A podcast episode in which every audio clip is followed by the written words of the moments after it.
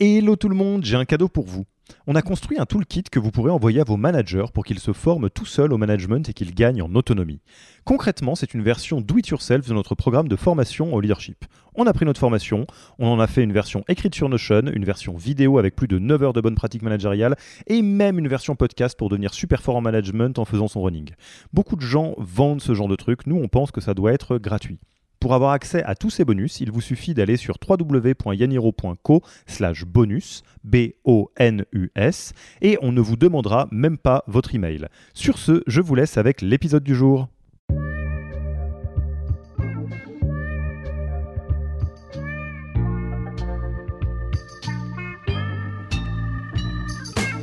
Bonjour et bienvenue dans le podcast du Human Factor. Je m'appelle Alexis Eve et tous les mercredis, je vais à la rencontre des plus belles startups pour construire avec vous la collection des meilleures pratiques RH de l'écosystème. Déjà, euh, deux définitions que j'aimerais euh, que j'aimerais partager. Euh, la première, c'est la définition du handicap et la deuxième, c'est la définition du handicap en entreprise. Ne vous embêtez pas à prendre des notes, on s'en occupe pour vous. Vous pouvez retrouver le meilleur de cet épisode et de tous les autres dans le Yaniro Wiki, la bible des meilleures pratiques RH dans un Notion. Rémunération, recrutement, cooptation, tout y est. Pour découvrir le Yaniro Wiki, allez tout simplement sur www.yaniro.co/wiki et ajoutez la page en favori pour la voir sous la main quand vous en aurez besoin. Pour l'heure, je vous laisse avec l'invité d'aujourd'hui et vous souhaite une bonne écoute. Bonjour Géraldine, comment vas-tu? Bonjour Alexis, je vais très bien et toi? Eh ben écoute, ça va très bien. Euh, moi, je suis euh, ravi de te recevoir euh, aujourd'hui et ravi que tu aies accepté notre invitation sur le podcast du Human Factor de Yaniro. Il fait pas trop beau hein, là où je suis. Je suis, je suis à Villejuif. C'est un petit peu, un petit peu morose, mais c'est pas très grave. On dit en avril, ne te découvre pas d'un film, parce que quand on enregistre là, on est en avril.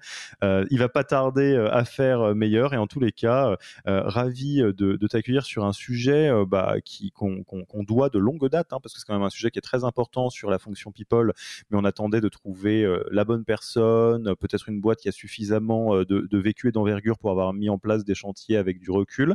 Mais en tous les cas, tu, es, la bienvenue et si tu es d'accord, peut-être je peux te laisser te présenter ainsi que Le Bon Coin en détail. Oui, merci à, toi pour l'invitation et merci aussi à Robin de Higher Suite pour l'invitation. Je suis ravie euh, d'être ici pour parler d'un sujet qui me tient à cœur, qui est le handicap. Alors pour commencer, me présenter rapidement, donc je m'appelle Géraldine, 8 ans d'expérience dans le recrutement, euh, en passant par une boîte de hum, cabinet de recrutement et de boîtes digitales, dont Le Bon Coin. Le Bon Coin, qui est, je pense, une entreprise qui parle quand même à beaucoup de personnes, euh, donc qui a été créée il y a plus de 15 ans, qui accompagne aujourd'hui un Français, plus d'un Français sur deux, euh, au cours de différentes étapes de leur vie, euh, que cela soit pour l'automobile, l'immobilier, l'emploi ou encore les vacances. Et aujourd'hui, Le Bon Coin, c'est plusieurs marques, ça on ne le sait pas trop, mais c'est Le Bon Coin principalement, effectivement, mais c'est aussi à louer, Location ou encore L'Argus. Top. Et peut-être tu veux nous parler de, d'un nom qui résonne moins dans les oreilles du grand public que euh, Le Bon Coin qui est Adevinta? Tout à fait. Adevinta est notre groupe, notre maison mère, qui est donc euh, un spécialiste mondial de- des petites annonces, du coup, euh, notamment en Europe, et qui est présent dans 11 pays. Voilà. Et, juste pour ma curiosité, Advinta, ça a été créé par Le Bon Coin comme maison mère ou Advinta a racheté Le Bon Coin? Enfin, comment, quel est l'historique un peu qui a donné euh, lieu à ces deux entreprises? Alors en fait, euh, Le Bon Coin a toujours appartenu à 50% au tout début à une société norvégienne, et euh, le nom a changé il y a quelques années. C'était avant Schibsted, et maintenant c'est Adevinta. Voilà, bah, j'aurais, appris quelque chose sur Le Bon Coin que je pensais connaître euh, aujourd'hui. Oui. Je pense que c'est le cas pour vous aussi. Et En tout- Adevinta d'ailleurs, c'est 8000 collaborateurs dans le monde, donc c'est quand même une boîte. euh, voilà. Ouais. Et, et Le Bon Coin, c'est combien? Alors, de- on se parle? Ouais, plus de 1600. Plus de 1600. Et euh, effectivement, on vous le disait, donc euh, tu en as parlé, Géraldine. Aujourd'hui, on va parler des- de sujets de handicap en entreprise euh, et donc de, de ce sujet qui est extrêmement important. Je réinscris mon disclaimer parce qu'on pourrait se dire waouh, épisode 90 et quelques, 92 je crois, euh, et on n'en parle que maintenant. Euh, je pense que tu, m'arrêtes si je me trompe, Géraldine, de ce que tu as vu peut-être dans d'autres entreprises, mais c'est vrai qu'entre le fait que bah, quand on est dans une boîte de, 15-20 personnes, il y a tellement de choses à faire côté RH, euh, plus le fait qu'il y a des que toutes les entreprises n'ont pas 15 ans d'existence comme le Bon Coin, euh, pour euh, bah, justement avoir du vécu sur ce sujet qui est extrêmement important et un nombre de personnes qui permet de faire beaucoup de choses, on, attendait bah, justement une opportunité comme celle-ci. C'est pour ça que j'ai un peu sauté sur l'occasion. quoi. Bah, oui, oui, non, mais je peux comprendre tout à fait qu'il faut effectivement avoir un petit peu de maturité euh, au sein d'une organisation avant, de parler de ce type de sujet-là. Et puis, je pense que au tout départ dans une société, c'est aussi quelque chose qui est euh, souvent euh, où on peut se dire c'est tout à fait naturel. On n'a pas besoin d'en parler puisqu'effectivement, naturellement, on accueille toutes les diversités, dont le handicap. On accompagne bien entendu un, collaborateur qui aurait besoin d'aménagement de poste. Donc, pas besoin d'en faire une politique et plusieurs actions dessus. Euh, mais néanmoins, on va euh, du coup en discuter ensemble. C'est important d'en parler, c'est important de se sensibiliser. Yes, donc on est parti sur euh, ce, cœur d'épisode sur le sujet du handicap en entreprise disclaimer ou plutôt euh, proposition de, manière de faire. Euh, quand on est sur des sujets euh, qui sont des sujets majeurs, mais sur lesquels la maturité d'entreprise peut avoir un impact assez important, ce qu'on aime bien faire, on l'avait fait sur le sujet diversité et inclusion, on l'avait fait sur le sujet de la RSE en général, c'est de, de de prendre les choses marche par marche. C'est-à-dire, il y a une marche zéro qui sont les obligations légales. Euh, donc, il y a plein de choses que vous ne connaissez peut-être pas, mais qui sont les obligations légales euh, sur le sujet du handicap en entreprise. Euh, après, au-delà des obligations légales, peut y avoir la première marche, parce qu'on peut dire, waouh, disons qu'il y a beaucoup de choses. Qu'est-ce qui a de l'impact? Qu'est-ce qui a pas? Qu'est-ce qui est difficile? Qu'est-ce qui n'est pas? Puis, pour des boîtes qui sont peut-être un peu plus avancées, qu'est-ce qu'on peut faire en étape 2 ou 3 Donc, ça te va si on la joue comme ça? Super, ça me va. Eh ben, commençons par le, le commencement si on se met dans les, chaussures euh, du droit du travail, euh, c'est quoi le, set de définition qui entoure le handicap en entreprise? Qu'est-ce qu'on appelle handicap? Qu'est-ce qui ne l'est pas? Parce que j'imagine que euh, ça, change pas mal de choses sur la suite de ce, dont on va se parler. Et dit autrement, bah, est-ce que tu peux poser un peu les fondamentaux qu'on va utiliser par la suite quand on va parler justement d'initiatives relatives au handicap en entreprise? Oui, tout à fait. Déjà, euh, deux, définitions que j'aimerais euh, que j'aimerais partager. Euh, la première, c'est la définition du, du, handicap, et la deuxième, c'est la définition du handicap en entreprise. Donc, accrochez-vous. C'est un petit peu long, mais c'est important pour effectivement. Juridique, hein, mais allons-y. poser le cadre. Alors, qu'est-ce que constitue le handicap? Un handicap. Toute limitation d'activité ou restriction de participation à la vie en société subie dans son environnement par une personne en raison d'une altération substantielle durable ou définitive d'une ou plusieurs fonctions physiques, sensorielles, mentales, cognitives ou psychiques, d'un polyhandicap ou d'un trouble de santé invalidant.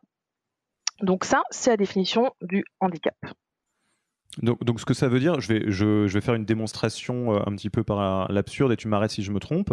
Euh, alors, euh, information que vous n'avez pas sur moi, je suis daltonien, donc ça veut dire que j'ai une, une, vision altérée des couleurs. J'imagine que ça coche la case altération substantielle durable ou définitive d'une fonction physique ou sensorielle, parce que c'est absolument le cas, mais que, en l'occurrence, dans mon métier, ça ne limite pas l'activité ou la participation à la vie en société. Donc, ce, aux yeux du code du travail dans le cadre dans lequel on est, euh, je ne crois pas que ce soit un handicap, c'est ça? Alors c'est un handicap, effectivement, je veux dire euh, peut-être euh, en fonction de bah, ton cadre de, santé personnelle, je veux dire, si tu as un suivi, par exemple. par contre, au travail, effectivement, ça va être très individuel. Peut-être que quelqu'un qui est daltonien et qui est UX designer, par exemple, va être en situation de handicap à certains moments dans son métier. Mais je peux comprendre tout à fait que toi, Alexis, dans ton cas, euh, tu ne l'es pas dans ton, dans ton milieu professionnel. Tout à fait. Je te laisse continuer. Super. Et donc, très belle transition pour parler du handicap du coup en entreprise. Euh, qu'est-ce que qu'est-ce qu'est un travailleur euh, handicapé? Donc, est considéré comme travailleur handicapé toute personne dont les possibilités d'obtenir ou de conserver un emploi sont effectivement réduites par la suite de l'altération d'une ou plusieurs fonctions. Donc là, on revient physique, sensorielle, mentale ou psychique.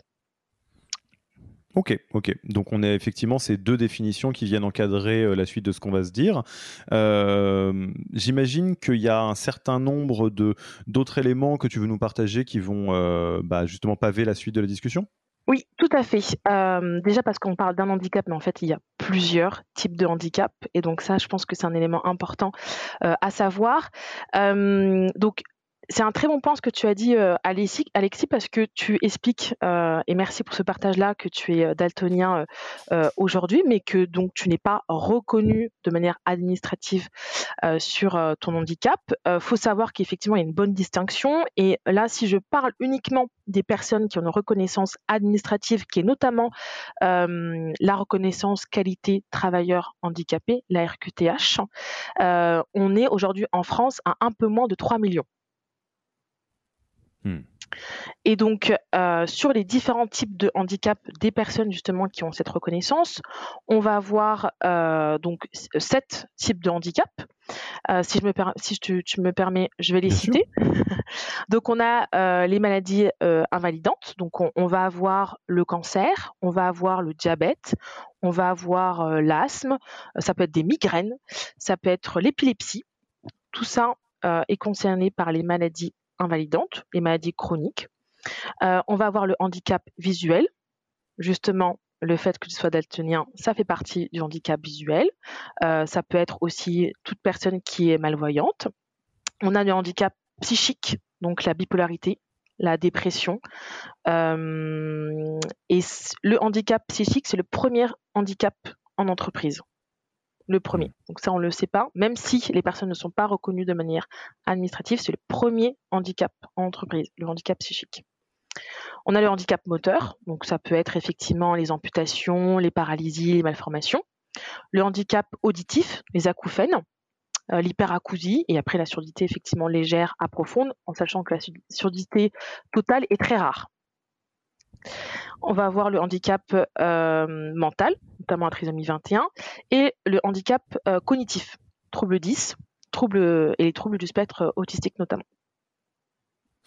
Alors, j'ai une première question qui me vient là-dessus. Je suis et, je te, enfin, tu peux dire je sais pas quand tu sais pas, parce que j'imagine que toi, tu t'es beaucoup euh, intéressé à cette question du, des travailleurs handicapés, du handicap en entreprise, mais tu n'es pas forcément juriste de, formation.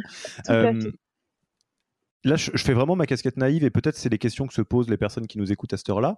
Euh, j'ai l'impression qu'il y a des choses qui sont euh, très différentes là-dedans. Euh, au, sens d'un niveau d'invalidité et qui dépend du contexte. Enfin, alors, je vais reformuler mon point. J'ai l'impression que les les, configurations que tu décris vont dépendre de l'environnement euh, en termes euh, de à quel point ça crée un niveau de handicap élevé ou non.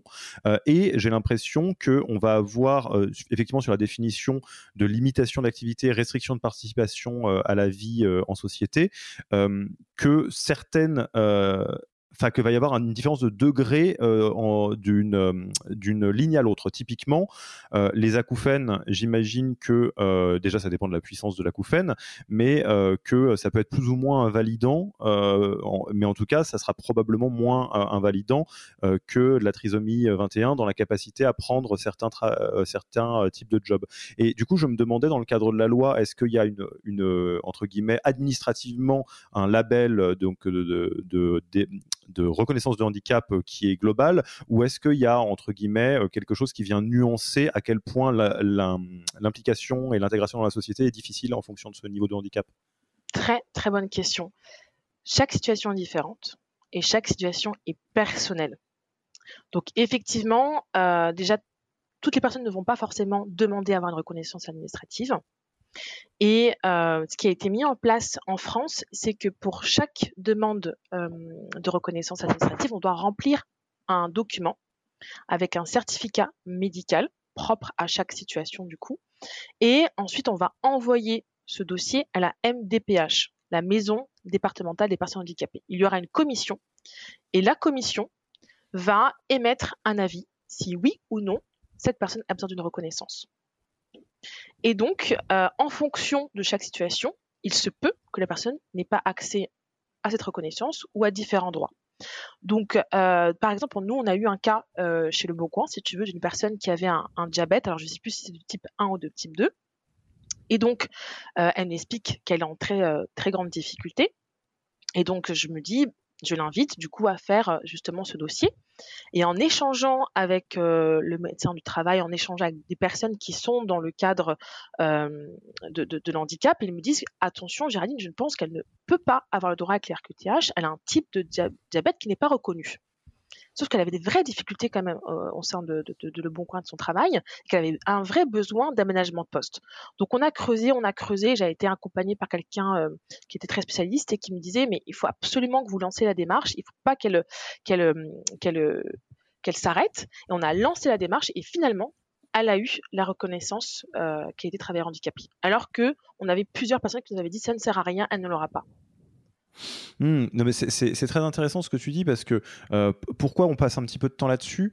Parce que tu, le diras euh, beaucoup mieux que moi et avec beaucoup plus de, connaissances et d'expérience, mais euh, cette question d'une du, forme de, reconnaissance administrative de situation de handicap partiel, total, enfin je ne sais pas comment fonctionnent les degrés, on pourrait aborder tout l'aspect symbolique que ça peut avoir et donc pourquoi certaines personnes euh, vont peut-être être, euh, euh, gênées ou inconfortables à l'idée de demander cette reconnaissance administrative.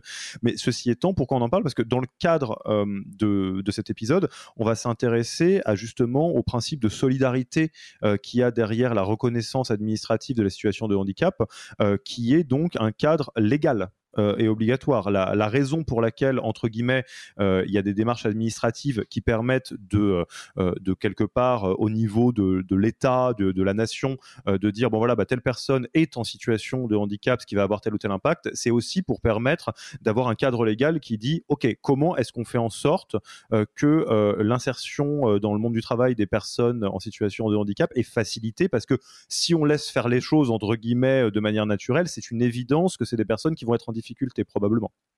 Ah mais oui, tout à fait. Et avant, euh, cette loi justement qui a mis en place cette solidarité nationale comme euh, étant euh, obligatoire, une loi qui date de 1975, c'était en fait une, affaire un peu privée, c'est-à-dire que les personnes s'en sortaient, mais en passant par des associations, etc. Et depuis cette loi-là, il y a effectivement beaucoup plus de droits, c'est beaucoup plus encadré, euh, et un accompagnement effectivement de l'État pour permettre à ces personnes de s'en sortir et d'être effectivement, euh, d'avoir une société beaucoup plus inclusive pour toutes ces personnes-là qui souffrent d'un handicap.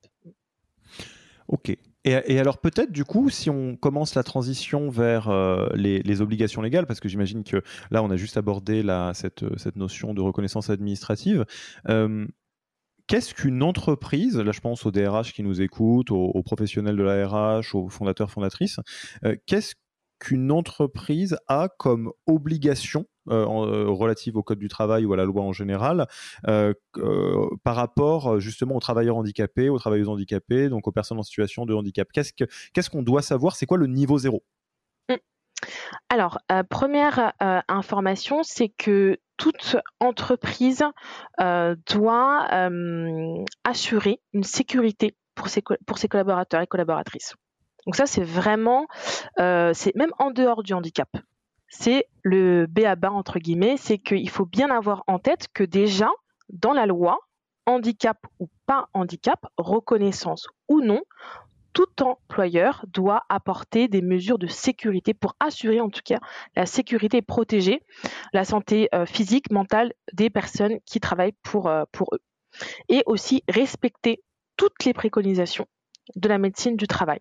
Et si on ne peut pas les respecter, on doit prouver pourquoi on ne peut pas respecter ces préconisations-là.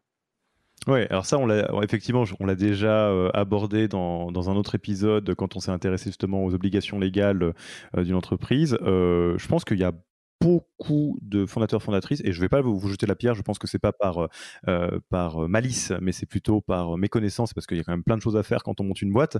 Mais effectivement oui c'est une réalité vous êtes responsable de la sécurité physique et mentale de vos collaborateurs collaboratrices. Donc dit autrement si on veut le tourner de manière un peu cynique si une personne peut prouver qu'elle a été en insécurité ou que sa santé mentale ou physique s'est dégradée directement à cause de l'entreprise elle peut tout à fait euh, vous, euh, vous inquiéter juridiquement. Elle a raison de le, faire, entre guillemets. Parce quelques... c'était le deal. Tout à fait, c'est le deal. Donc, euh, donc oui, oui, effectivement, il y a une base quand même à, connaître et à savoir en dehors du handicap, c'est qu'il faut vraiment s'assurer de mettre en place un environnement de travail sain pour tout collaborateur et collaboratrice. Donc je laisse continuer hein, sur le niveau zéro. Bah, Bien euh. sûr, parce que ça ne s'arrête pas là. Euh, si on rentre plus dans la partie euh, situation de handicap, lorsque l'on a quelqu'un qui est en situation de handicap, on doit pouvoir prendre des mesures efficaces pour lui aménager son poste de travail. Donc ça, c'est aussi pareil, une obligation légale et aussi un point hyper important parce qu'il y a des, des, managers, des directeurs, des cofondateurs qui sont soit pour le télétravail, soit contre le télétravail ou entre les deux. Dans le cadre de quelqu'un qui est en situation de handicap, euh, le recours au télétravail doit être facilité. Donc ça veut dire que généralement, quand quelqu'un vous montre euh, sa reconnaissance qu'il a été travailleur handicapé et qu'il souhaite ou faire du télétravail, on peut quasiment pas lui refuser. Ok, intéressant. je ne savais pas. Donc ça, un, point aussi à savoir. Et euh, la déclaration est obligatoire normalement pour toute entreprise. Euh, et ça, depuis la loi de 2018, toute entreprise doit déclarer annuellement le nombre de collaborateurs en situation de handicap qu'elle a. Euh, et ensuite, un dernier petit point, ça c'est pour les sociétés quand même avec une bonne taille, donc 250 salariés au moins, il faut avoir obligatoirement un référent un référent qui est désigné euh, par la société sur le sujet du handicap. Ok, donc si je reprends, euh, en plus de l'obligation euh, de l'entreprise à assurer la sécurité physique et, psychologique de ses collaborateurs collaboratrices, il y a un, recours au télétravail qui doit être facilité pour les, les travailleurs travailleuses en situation de handicap et un aménagement de poste qui correspond au handicap de la personne employée, c'est ça? Tout à fait. Question, donc moi je continue euh, mes questions naïves. Ah bah. euh, est-ce qu'il y a euh, des, à partir d'un certain nombre de personnes, des, un encadrement légal sur des quotas de travailleurs ou travailleuses handicapés, que ce soit par obligation légale ou par incentive, typiquement qu'il y a une, une, une, sais pas, j'allais dire un cadeau à l'entreprise qui est fait. Est-ce que en gros il y a des, manifestations publiques qui vise à, favoriser euh, l'insertion des travailleurs et travailleuses handicapés qui prennent une forme ou une autre? La carotte ou le bâton, hein, quelque part. Très très bonne question et effectivement, euh, je pense que c'est euh, le fameux chiffre que tout le monde connaît, le chiffre des 6%, le quota des 6%. Soit on connaît un positif, soit de loin on, a entendu parler. Euh, bah, la preuve, je te pose la question, c'est que eh j'avais n'avais ben pas le chiffre, mais je me disais bien qu'il y avait un truc comme ça. Il y avait quelque chose comme ça. Tout à fait. On est bien, on a bien effectivement un chiffre à respecter et ça c'est pour tous les employeurs qui ont au minimum 20 salariés à temps plein sur toute l'année. Ok. Alors, 20 salariés temps plein toute l'année, chiffre de 6%, mais comment ça se manifeste? Je, je suis obligé, j'ai un incentive si je le fais, je suis inquiété si je le fais pas. Comment ça se passe vraiment? Alors, c'est une obligation légale, donc effectivement, il faut euh, respecter cette obligation légale. Maintenant, euh, si on ne la respecte pas, lors de la déclaration, donc l'État va être mis euh, au courant du fait qu'on n'a pas respecté cette obligation légale et on va avoir une contribution si j'appelle ça autrement, une taxe à payer. Donc, ce que ça veut dire, c'est que si j'ai une entreprise de 20 personnes et que sur ces 20 euh, donc ta temps plein, comme tu disais, et que sur ces 20 personnes, personne n'est administrativement euh, euh, reconnu comme étant en situation de handicap, à la fin, sur mon bilan, j'ai des taxes que je n'aurais pas eu si j'avais donc une de ces 20 personnes qui était travailleur ou travailleuse handicapée, c'est ça? Alors, en fait, effectivement, oui, elle doit payer une taxe. Maintenant, si par exemple euh, euh, l'entreprise a atteint le 20e collaborateur euh, au cours de l'année 2022, il va avoir un petit peu de temps où il ne va ne pas payer cette contribution pour lui laisser le temps en fait de mettre en place des actions et de recruter cette personne. Et donc ça, c'est entre 3 et 5 ans. J'ai plus la date exacte, mais pendant 3 ou 5 ans, il ne va pas payer de taxes, mais on va lui dire, mais écoute, tu as du coup ces 3 et 5 ans le temps de pouvoir mettre en place des actions et de recruter quelqu'un. Ok, très clair. Donc là, on est euh, niveau zéro. Euh, on, donc, euh, à partir de 250 salariés, il faut un référent ou une référente. Obligation, en tout cas, si, de, d'embaucher donc à partir de 20 personnes. Est-ce qu'il y a d'autres choses qui sont des obligations légales? Non, pour moi, on a fait le tour. Ah oui, il y avait la déclaration effectivement aussi euh, obligatoire.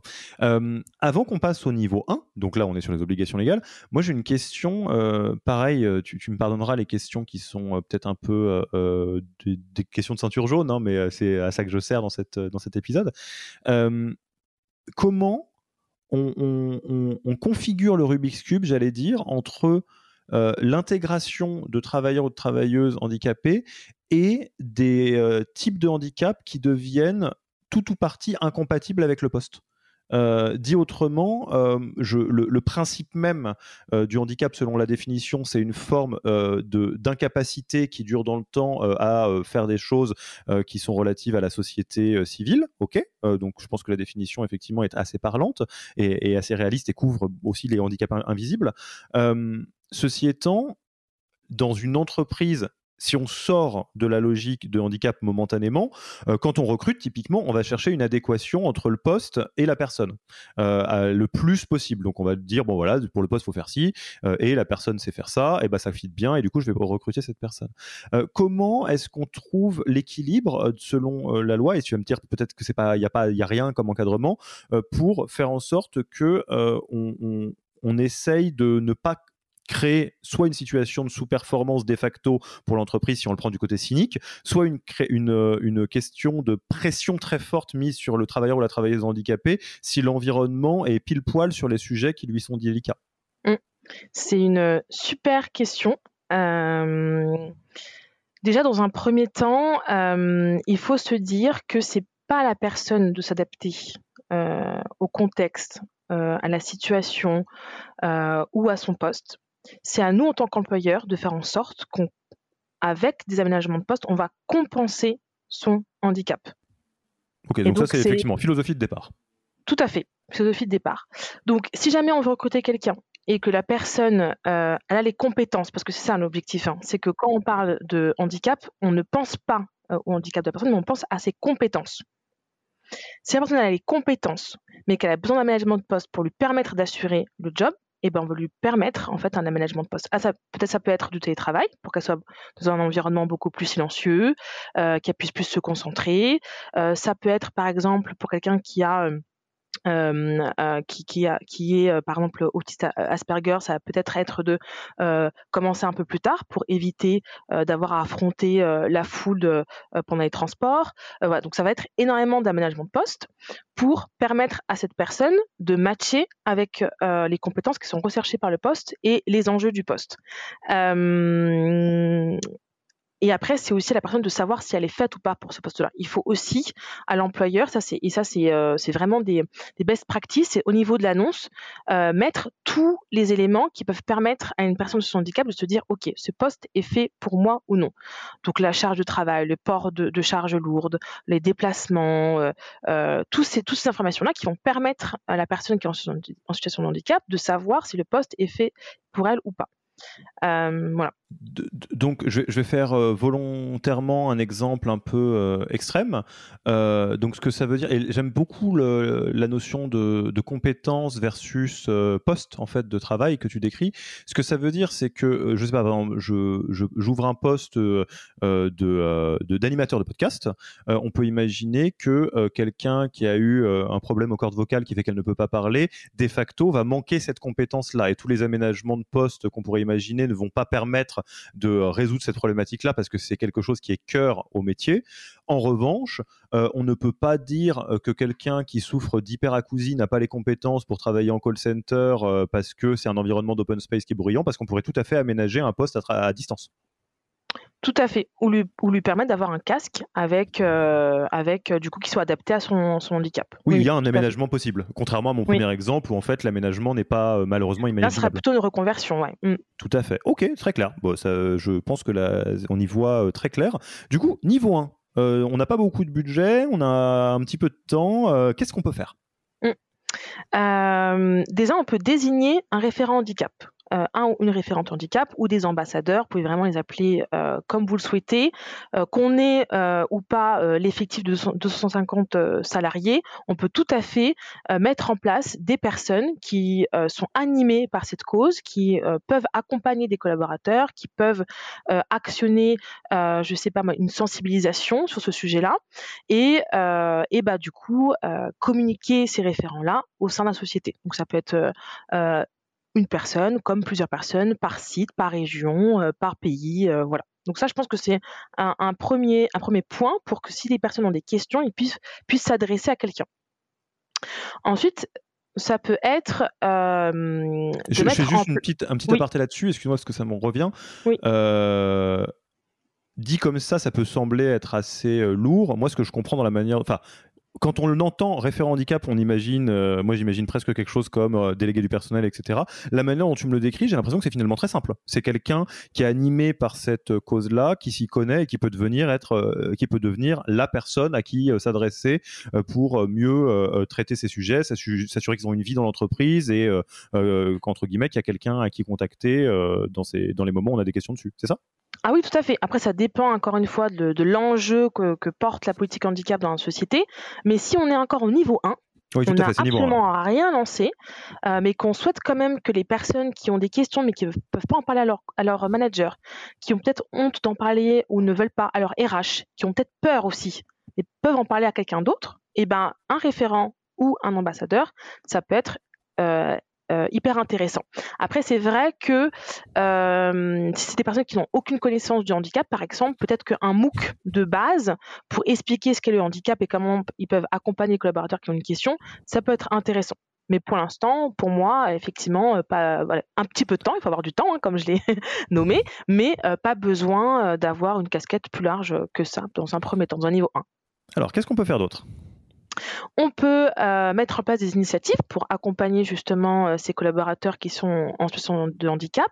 Nous, par exemple, chez Le Bon Coin, la première initiative qu'on a mis en place, c'est euh, autoriser des jours d'absence pour leur permettre déjà d'assurer des rendez-vous médicaux, pour leur permettre par exemple de renouveler, leur, euh, dossier euh, RQTH qui prend un petit peu de temps. Euh, voilà, donc c'est de mettre des jours par exemple d'absence et par mettre des jours de télétravail en plus. voilà, c'est commencer à avoir des initiatives portées par la direction, bien entendu, hein, pour faciliter en fait l'équilibre vie pro, vie perso d'une personne en situation de handicap. Donc là, euh, tu, m'arrêtes si c'est un raccourci qui est, qui est philosophiquement pas le bon, mais on est quelque part dans la lignée, par exemple, de, des entreprises qui choisissent d'allonger euh, le, euh, le congé second parent. Euh, c'est-à-dire qu'il y a une obligation légale qui encadre quelque chose et on décide, au titre de bah, l'environnement qu'on veut faire vivre à ses collaborateurs et collaboratrices, de faciliter, la vie soit de certaines personnes, soit de certaines personnes à certains moments. Et là, c'est un peu la même chose, de dire voilà, on sait que c'est contraignant d'un point de vue médical, donc on crée euh, euh, des, jours entre guillemets d'absence payée. Tout à fait. Comme le don de jour, normalement c'est pour les personnes qui sont aidantes, on peut tout à fait se dire aussi qu'on peut amener des dons de jour pour des personnes qui, sont, qui ont une RQTH effectivement, et alors là je fais le, lien sur euh, les épisodes qu'on a déjà fait euh, euh, sur des sujets typiquement RSE ou congés second parent. je vais juste dire moi la manière dont moi je le vis, c'est et je prends ma casquette de chef d'entreprise d'une petite entreprise là-dessus, c'est quand on pense comme ça, on peut très vite se dire oh là là mais attends c'est beaucoup quand même c'est compliqué c'est machin enfin ça touche au sous quelque part donc on se dit c'est compliqué quand vous faites l'équilibre entre ce que ça, vous ne voyez pas faire des guillemets, mais coûte à l'entreprise versus ce que ça peut apporter aux principaux et principales intéressés, euh, je pense qu'il n'y a aucune question à se poser.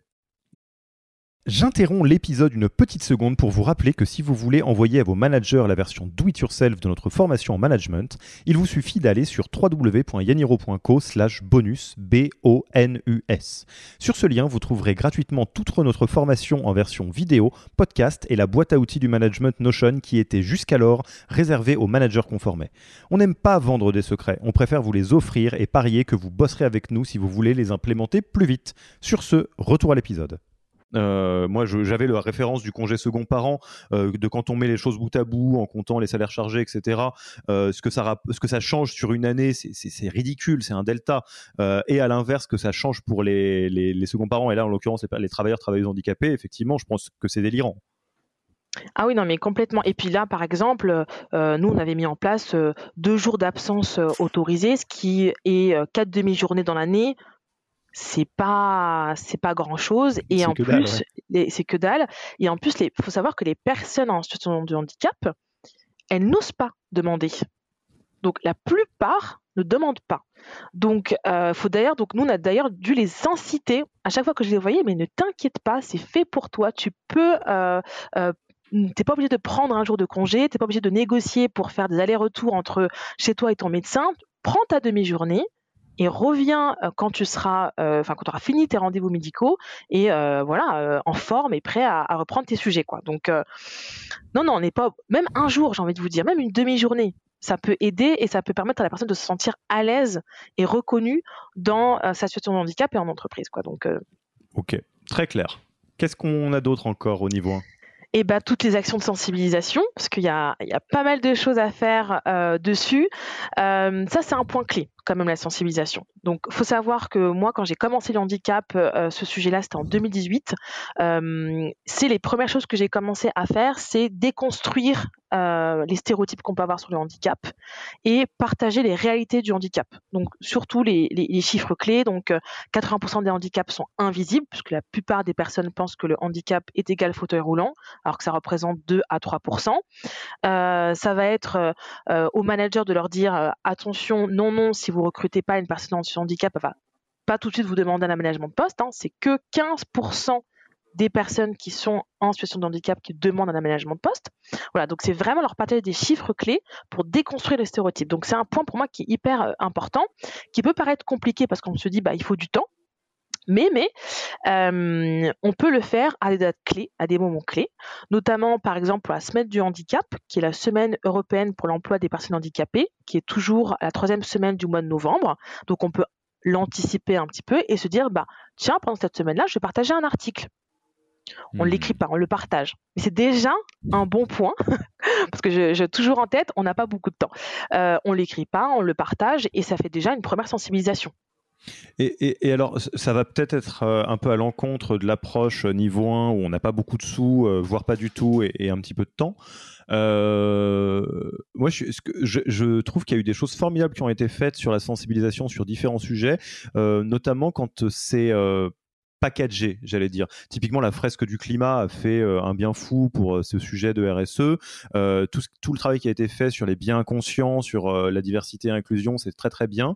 Là, admettons, je suis un peu entre les deux, c'est-à-dire je suis, j'ai très envie de faire des actions de sensibilisation, mais par contre, je sais pas par quel bout le prendre parce que c'est un sujet que je maîtrise mal. Est-ce que tu as un, partenaire, un prestataire, quelqu'un vers qui se tourner, même si ça coûte un tout petit budget, pour quelque part faire quelque chose alors que on est, novice sur le sujet mmh.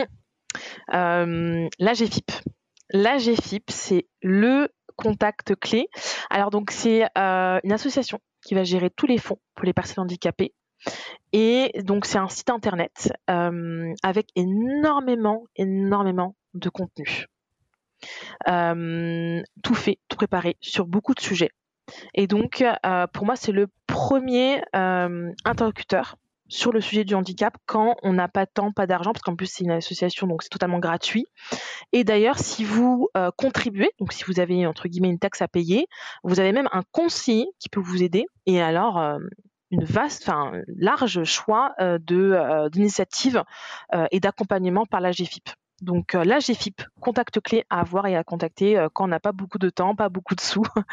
voilà. Ok, très clair. Donc que ce soit euh, euh, parce qu'on va garder contact avec ou pour la sensibilisation, la GFIP, c'est bien noté.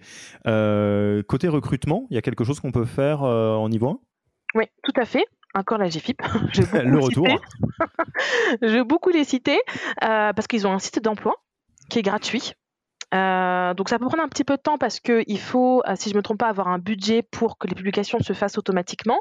Mais néanmoins, on peut euh, à la mano mettre deux trois, deux, trois annonces dessus, c'est gratuit et ça pourrait nous permettre de recruter une personne en situation de handicap.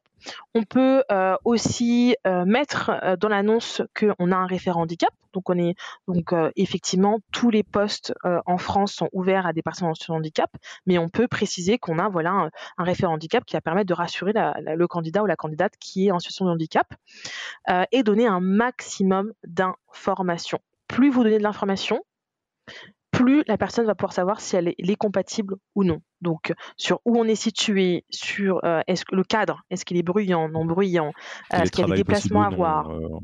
Tout à fait, tout à fait. Ok, ok, très clair. Déjà, déjà plein de choses hein, en niveau 1 euh, qu'on peut faire, euh, sur lesquelles on peut se projeter. Et, du coup, euh, si on a un peu plus de budget, un peu plus de temps et une, conviction profonde, et donc qu'on a envie de manifester dans l'entreprise, niveau 2, qu'est-ce qu'on peut faire? Mmh. bah, c'est exactement là où on était avec le Bon Coin quand j'ai commencé, donc en 2018. Et nous, on a commencé, parce qu'on avait un, un, petit peu de budget, par faire un diagnostic. Un diagnostic. Donc, pourquoi je le mets en niveau 2, l'audit, diagnostic euh, Parce qu'il faut un petit peu de temps, quand même, je trouve. Et c'est mieux si on peut être accompagné, donc un petit peu d'argent aussi. Donc, nous, on l'avait fait avec Good qui nous avait accompagné dessus. Et donc, on avait lancé euh, un questionnaire pour savoir la perception du handicap par les collaborateurs. Et c'est ce qui nous a permis de définir en fait euh, les actions clés et les enjeux clés qu'on devait qu'on doit mettre en place en fait dans un premier temps. Donc, première étape pour moi, audit, diagnostic, euh, euh, voilà. Et si on n'a pas de, budget, on peut très bien le faire avec un outil interne, trouver euh, des questions sur Internet, prendre des questions qui sont compatibles avec notre contexte, notre enjeu, et puis les envoyer, l'envoyer aux collaborateurs. C'est très, c'est euh, forcément, euh, sans aucune surprise, ça a des connexions fortes avec euh, les sujets qu'on a abordés dans d'autres épisodes sur la RSE, diversité inclusion, parce que l'approche reste une très très bonne approche. Et effectivement, niveau 2, audit égale plan d'action ou on va dire chantier à mettre en place par la suite parce que je, dis juste ça parce que je suis sûr que tu c'est dont on va parler juste après mais ne faites pas d'audit si vous faites pas les trucs après. Exactement. Et c'est pour ça que je ne l'ai pas cité ni en niveau 0, ni en niveau 1. Parce, que, c'est assez lourd, mine de rien, les chantiers après. C'est assez lourd. Et puis lancer un diagnostic, donc ça veut dire que vous envoyez un message auprès des collaborateurs, OK, l'entreprise souhaite s'investir, se sensibiliser, améliorer le sujet du handicap, et puis, et puis rien faire après, c'est quand même revenir en arrière. Donc effectivement, il faut avoir du temps et il faut se dire que derrière, donc un vrai souhait d'avancer sur, le sujet, derrière mettre en place euh, un plan d'action sur un an, sur trois ans, sur cinq ans, avec des enjeux hyper forts et avec chaque, enfin à côté de chaque enjeu, des actions quoi pour mettre en place. Tu as, des exemples Si on prend le cas du Bon Coin que tu connais bien, euh, euh, parce que j'ai du mal à visualiser, qu'est-ce qui, euh, c'est quoi un chantier effectivement qui peut ressortir de ce diagnostic? Vous, qu'est-ce qui était ressorti à l'époque et, c'est quoi le genre de chantier que vous avez mis en place? Enfin, ce dont tu peux nous parler, bien sûr. Oui, bien sûr. Donc nous, effectivement, donc on avait lancé le sondage et donc on s'était rendu compte de un que les collaborateurs souhaitaient qu'on parle plus du handicap euh, et deux qu'il y avait quand même euh, un accompagnement à réaliser, euh, notamment auprès des personnes qui ont une équipe qui, était plus oui j'aimerais bien avoir une personne sur handicap mais je pense qu'elle peut avoir un frein sur différents différents contextes. Donc c'est-à-dire un frein parce que bah, mon poste n'est pas adapté un frein parce que je pense que ne va pas pouvoir assurer sur toutes les missions toutes les missions dont, les, dont, les, managers ont besoin. Donc il fallait quand même parler du, handicap mais déconstruire beaucoup beaucoup de, de stéréotypes qu'avaient aussi les, les managers et les autres collaborateurs du Bon Coin. Et on, on a aussi remarqué qu'il y avait des collaborateurs qui étaient en situation de handicap mais qui, n'osaient pas se prononcer. Euh, et ça, c'est un point important parce que j'avais une personne qui m'a dit un chiffre clé, c'est que 30% des collaborateurs sont en situation de handicap dans l'entreprise, reconnus ou non. Après, ce chiffre est à mesurer parce que ça dépend de l'âge moyen des collaborateurs, mais c'est que d'office, vous avez forcément des personnes qui sont en situation de handicap. Et donc, euh, donc nous, on a commencé par du coup à mettre en place trois enjeux. Donc, on s'est dit, bah, faut sensibiliser, faut déconstruire les stéréotypes. Euh, on va, euh, on va recruter parce que du coup, on a beaucoup, enfin, on est, quand même une société en hyper croissance, donc on a énormément de recrutement à faire. Donc, on s'est dit, tant mieux, il faut qu'on puisse aussi recruter des personnes en situation de handicap. Et ensuite, un troisième point, c'est qu'on s'est dit, on va parler de l'interne, mais pas de que, on va aussi sous-traiter des activités au secteur euh, adapté et protégé, et donc notamment avec les entreprises adaptées, euh, notamment avec les consultants qui ont un, statut travailleur handicapé. Et donc voilà, donc ça a fait partie de nos trois enjeux pour notre première année quand on a lancé le sujet du handicap. Top. Est-ce que tu, as d'autres exemples qui ne sont pas forcément du Bon Coin ou, ou à d'autres moments de, ce travail que vous avez fait chez le Bon Coin dont tu peux me parler qui est niveau 2 Parce qu'après, le niveau 3, c'est encore, autre chose. Mais je pense qu'il y a beaucoup de choses à faire dans le, niveau 2 ou effectivement d'autres éléments qui te semblent appartenir à cette échelle-là. Mmh. Euh, si on a un peu de budget, euh, nous, ce qu'on avait fait dans, les, euh, dans la deuxième, troisième année de la mission handicap chez Le Bon Coin, ça a été de s'accompagner d'experts de se dire que seul, c'est bien, mais avec des experts, c'est mieux. Et notamment Tremplin, qui est une association qui accompagne les jeunes en situation de handicap, parce qu'on s'est dit que a, il y a un constat, c'est qu'il y a peu de personnes en situation de handicap qui ont au-dessus, enfin qui ont un bac plus 5 ou qui ont au-dessus d'un bac plus 3. Donc, il faut qu'on puisse les accompagner euh, à avoir une formation, à avoir un stage euh, et à être coaché. Donc c'est pour ça qu'on s'est dit, on va euh, devenir partenaire avec Tremplin pour aider ces jeunes justement bah, pouvoir grandir et à atteindre leurs objectifs scolaires et professionnels. Donc, et ça a super bien marché parce qu'ils ont, ils avaient un système de coach et nos collaborateurs aimaient beaucoup ce système-là, donc d'accompagner des jeunes une, heure, deux heures euh, l'année, et, euh, et, donc du coup de découvrir qu'en fait les jeunes en situation de handicap, c'est pas tous des jeunes qui sont fauteuil roulant, mais c'est pas tous des jeunes qui ont un handicap lourd, mais au contraire, il y a une, euh, pluralité des, handicaps. Donc ça, ça avait très très bien marché.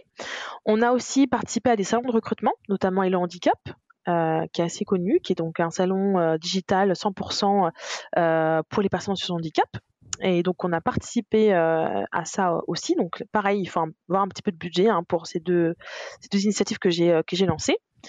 Euh, et ensuite, Duo Day, pareil, qui est super intéressant, une initiative qui a été, mise en place par, l'État, c'est de créer un binôme entre un collaborateur et un stagiaire en situation de handicap.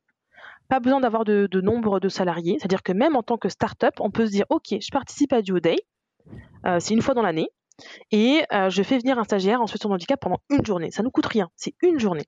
Et je fais découvrir le métier, l'entreprise, et je sensibilise à la fois moi et mon équipe sur le sujet du handicap.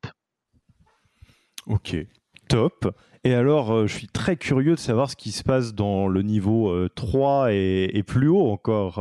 Qu'est-ce que fondateur, fondatrice, une DRH, un DRH qui a vraiment envie de, d'embrasser sa responsabilité sociétale des entreprises et de faire avancer la société sur ce sujet. C'est quoi les, euh, les, actions de niveau, euh, je veux dire, évidemment plus engageantes, soit en termes de, de budget, soit de temps, euh, que, qui existent? Mmh. alors ça prend un petit peu de temps, mais nous ce qu'on a fait, c'était la troisième année, c'est un, un, audit par la GFIP, donc, c'est-à-dire qu'on avait lancé la mission handicap, on a fait donc un sondage avec euh, justement la société Gustuno qui nous a accompagnés, et trois ans plus tard, on s'est dit ok, on va faire un audit. Alors, c'est pas un audit juste en envoyant, en envoyant un sondage, ça a été un audit qui a été très très très complet, qui est totalement euh, gratuit lorsqu'on on paye une contribution par la GFIP et qui nous permet de nous dire ok voici euh, pareil en fait qui nous fait euh, un bilan. Euh, donc ça prend à peu près 3 à 6 mois de faire cet audit là et ensuite il nous faut un bilan hyper qualitatif sur pas mal de KPI et pas mal d'enjeux qu'on peut actionner en interne. Donc si on a du temps si on a du budget et qu'on veut vraiment lancer une politique handicap en entreprise faire un audit avec la GFIP pour moi est indispensable donc ça, euh, voilà, donc plutôt niveau 3. Et ensuite, nous, ce qu'on n'a pas fait, mais qui est aussi intéressant, c'est euh, de lancer un accord. De lancer un accord. Et avant l'accord, nous, c'est ce qu'on avait fait euh, de manière intermédiaire, lancer une charte. Alors, petit point vocabulaire, c'est quoi un accord handicap et c'est quoi une charte handicap? Oui, tout à fait. donc un accord, alors c'est assez, euh, il y a un cadre légal hein, euh, dans, le, dans le handicap quand on parle d'accord euh, handicap.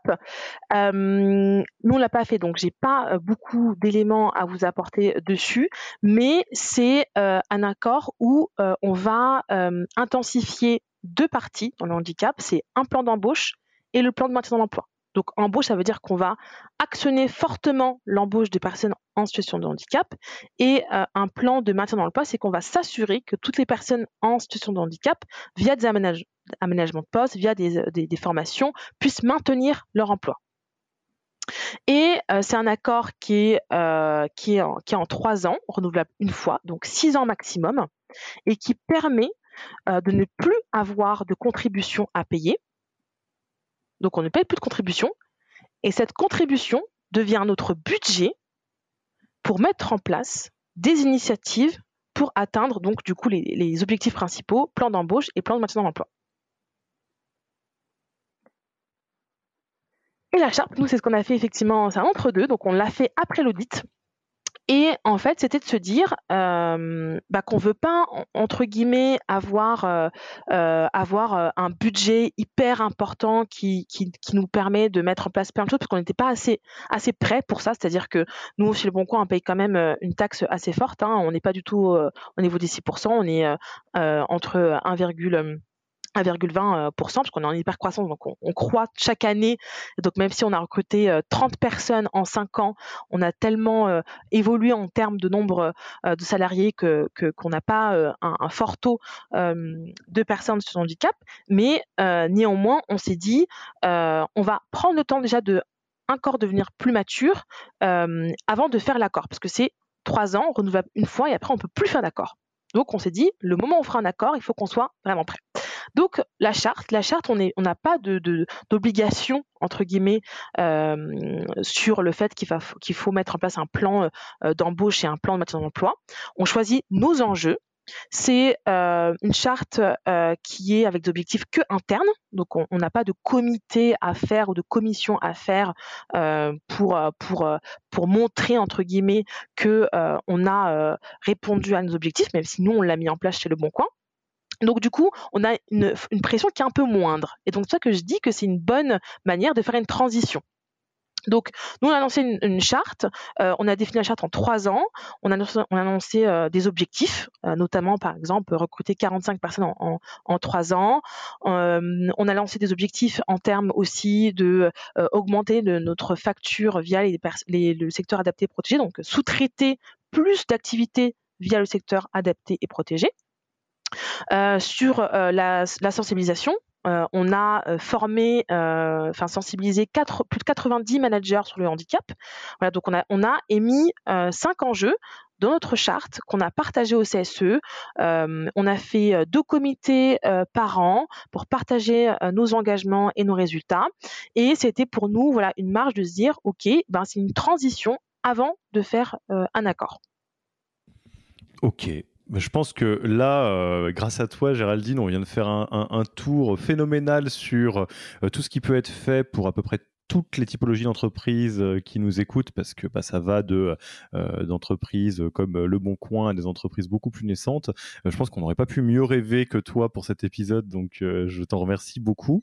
avant qu'on qu'on passe aux questions de fin d'épisode, moi j'ai un sujet. Euh, pour toi, euh, qui est peut-être un sujet, je ne sais pas s'il est plus polémique, mais je pense qu'il est plus euh, en nuance de gris, que ça, rentre dans les sujets qui sont complexes.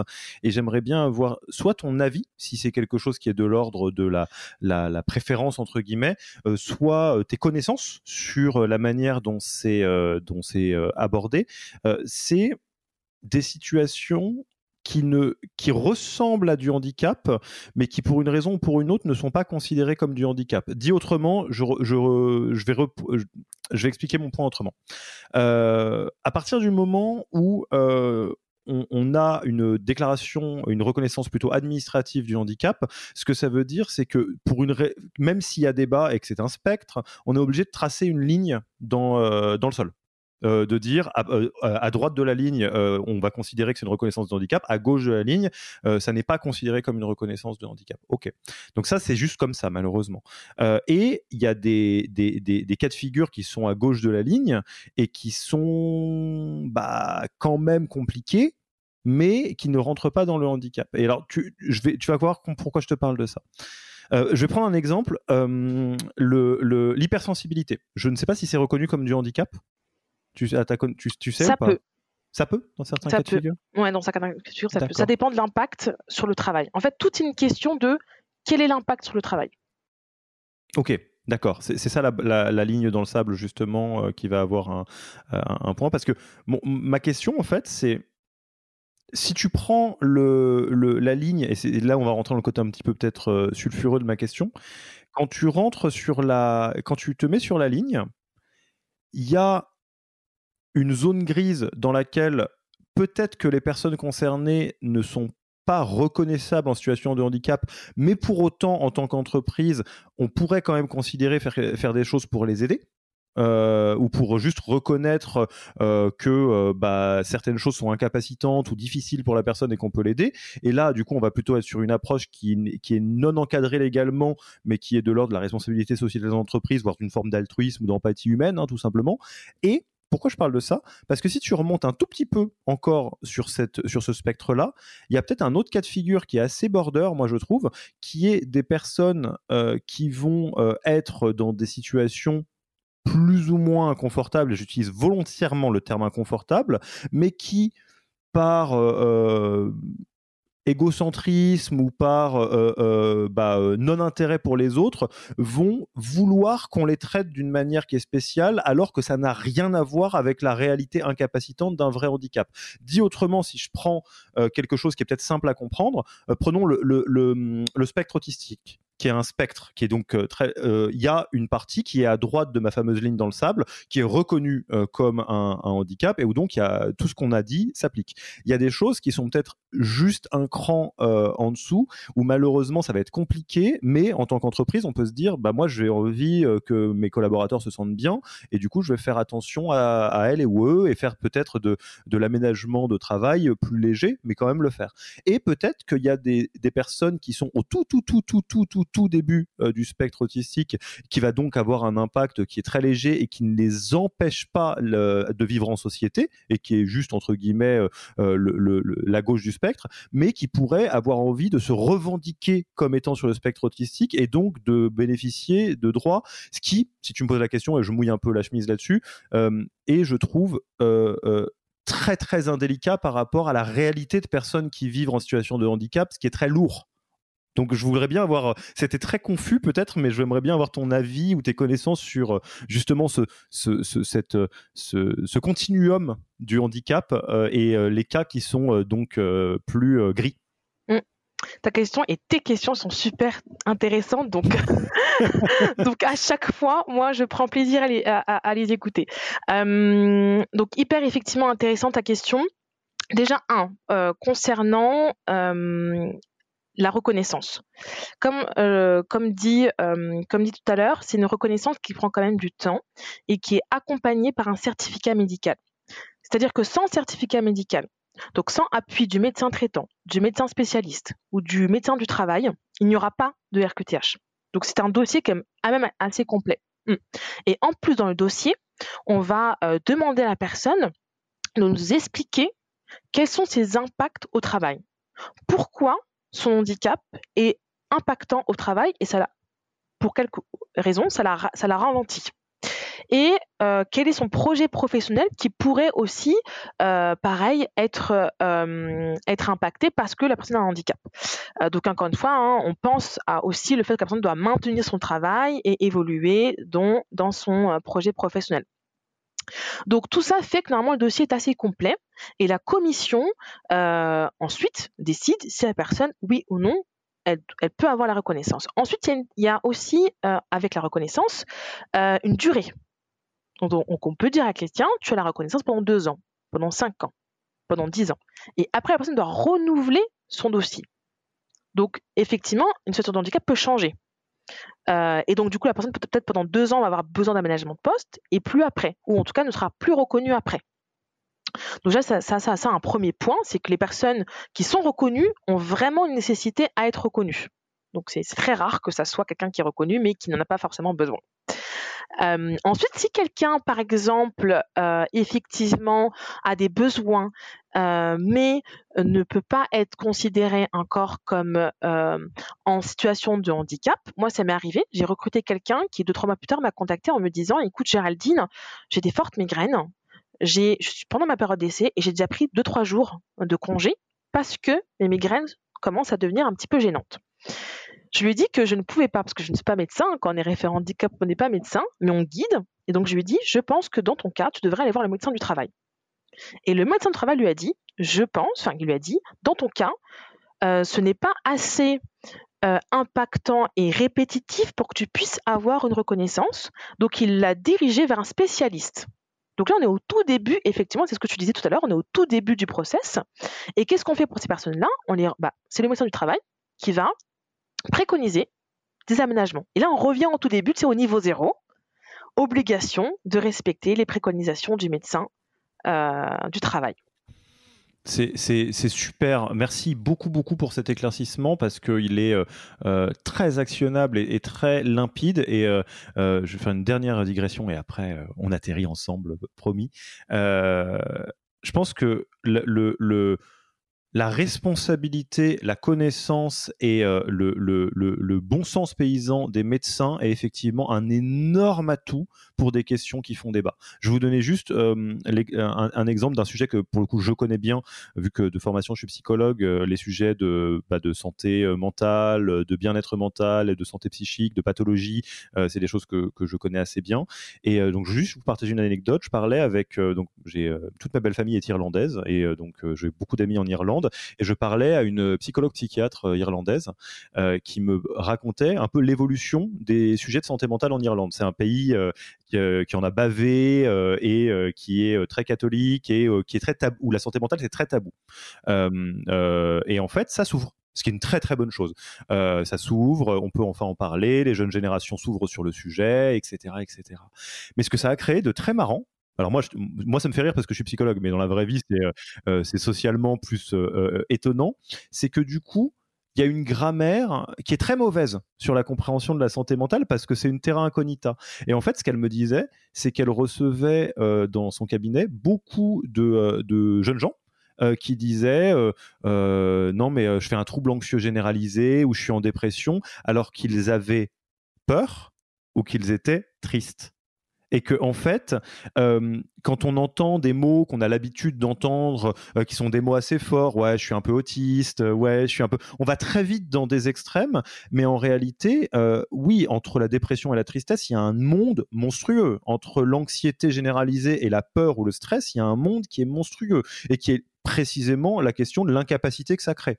Euh, le stress ne crée pas d'incapacité, alors à haute dose un peu, mais euh, la tristesse non plus, alors que la dépression ou euh, l'anxiété généralisée en crée. Et, ce que j'aime beaucoup, et c'est pour ça que je parlais de cette personne qui est psychologue et psychiatre, et donc un médecin, une médecin, c'est que dans des questions qui font débat, où on peut se dire bon bah typiquement c'est une migraine la migraine c'est quelque chose que tout le monde expérimente de temps en temps qui est déplaisant qui peut être très incapacitant bah la vraie personne qui est capable de tracer la ligne dans le sable entre est-ce que vous êtes en train de vous mettre en danger Est-ce que vous êtes en train de tirer sur une corde que vous ne devriez pas tirer euh, Est-ce que typiquement là je vous prescris un arrêt de travail parce que c'est pas du stress que vous avez, vous êtes en train de vous bousiller la santé C'est les médecins qui peuvent faire ça. Donc, euh, je suis 100% euh, très aligné et très, ravi de ce que tu dis parce que c'est effectivement, ça, ça, coupe court à beaucoup de questions. Ah, totalement, c'est ce que je répète à chaque fois, je, ne suis pas médecin. et du coup, il faut qu'on s'appuie d'experts euh, à chaque fois pour, pour toute question. Euh, mais on laisse jamais tomber, ça c'est vraiment chouette, on laisse jamais tomber un collaborateur qui est en souffrance. On lui trouve toujours euh, une solution, un accompagnement, que ce soit via la RQTH, via le médecin du travail, via son spécialiste. Mais il faut juste pas laisser tomber. Donc, c'est-à-dire que même quelqu'un qui est très très triste, voilà, on ne le laisse pas tomber, on le dirige vers le médecin du travail, avoir euh, du coup ce que le médecin du travail dira, mais on ne le laisse pas euh, tomber et, euh, et, voilà. Donc, donc voilà. Oui, oui, et ça, te fait bien de le dire, parce que le, fait d'avoir un médecin qui tranche euh, sur une situation euh, potentiellement handicapante, je vais utiliser euh, un cas de figure handicapant ou non, ça peut être très rassurant. Enfin, typiquement, si vous avez peur parce que vous vivez une tristesse intense pour une raison ou pour une autre et que votre médecin vous dit non, vous n'êtes pas en dépression, vous expérimentez de la tristesse, c'est aussi une information qui a énormément de valeur, parce que ça vous permet de, peut-être bah, couper court à un dialogue inquiétant que vous avez dans votre tête, peut-être. Mmh. Complètement. Mais euh, en, tout cas, en entreprise, c'est très rare hein, parce que les personnes ont peur du handicap, ils ont peur de d'être catalogués. Donc c'est souvent l'inverse. Hein. C'est souvent des personnes qui viennent me voir. Ah mais j'ai juste besoin d'une chaise ergonomique. J'ai j'ai rien du tout.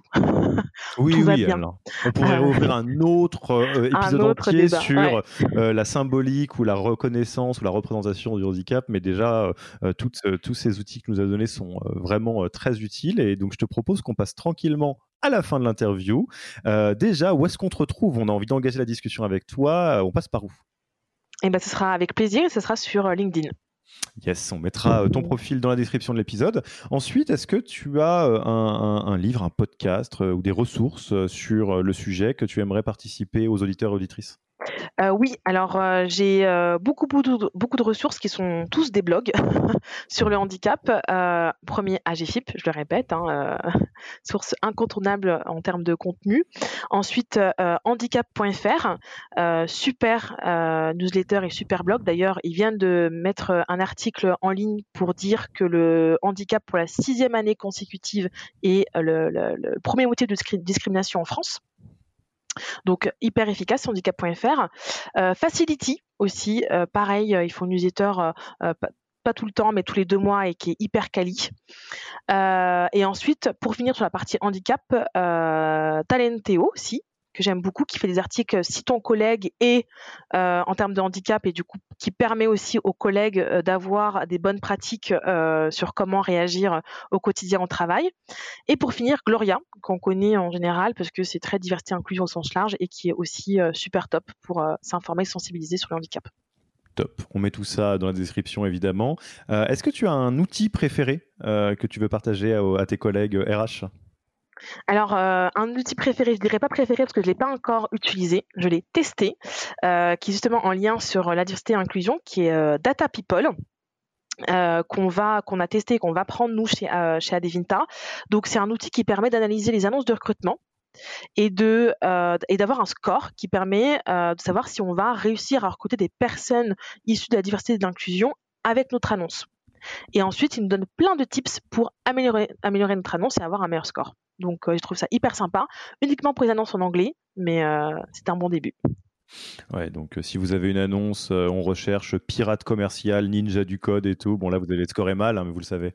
et enfin, tu, connais notre tradition, tu, en viens toi-même, parce que effectivement, c'est Robin de Airsuite qui nous a mis en relation.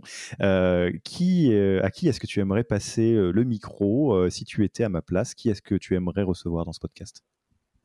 Eh ben, euh, j'aimerais euh, entendre Charlotte Allo, euh, qui était dans le même master RH que moi. Il y, a, plus de 8 ans et qui actuellement est cofondatrice d'une startup qui s'appelle Omni, qui a créé une trottinette qui s'adapte au fauteuil roulant. Et donc, background RH et en plus, du coup, dans le monde écosystème startup. Donc, je pense qu'elle a plein de choses à nous dire. Eh bien Charlotte, de deux choses l'une, euh, quand euh, Géraldine doit euh, réfléchir à toutes les personnes qu'elle pourrait inviter, c'est à toi qu'elle pense, et ça n'est pas rien. Et d'autre part, tu es bien évidemment la bienvenue sur le podcast Human Factor. Je te reçois avec grand plaisir. Géraldine, un grand merci. Je pense que c'est un épisode qui fera date et qu'on repartagera à chaque fois qu'on nous posera des questions sur ce sujet. Un grand merci pour ton temps et tout ce que tu as pu nous partager. Et puis, bah, je te dis à la prochaine. À la prochaine. Merci à toi, Alexis. Merci d'avoir écouté cet épisode. Pour mettre en place tout ce que vous venez d'apprendre, n'oubliez pas de vous connecter sur le Yaniro Wiki. Allez tout simplement sur www.yaniro.co/wiki et ajoutez la page en favori pour la voir sous la main quand vous en aurez besoin. Et à mercredi prochain pour un nouvel épisode. Merci d'avoir écouté cet épisode. Petit rappel, si ce n'est pas encore fait, pour accéder à notre formation en management dans sa version gratuite, il vous suffit d'aller sur www.yaniro.co bonus, B-O-N-U-S. Vous y trouverez gratuitement toute notre formation en version vidéo podcast et la boîte à outils des meilleures pratiques du management dans un Notion récapitulatif. Et on ne vous demandera même pas votre email. Profitez bien de cette formation gratuite, envoyez-la à tous vos managers et à mercredi prochain pour un prochain épisode.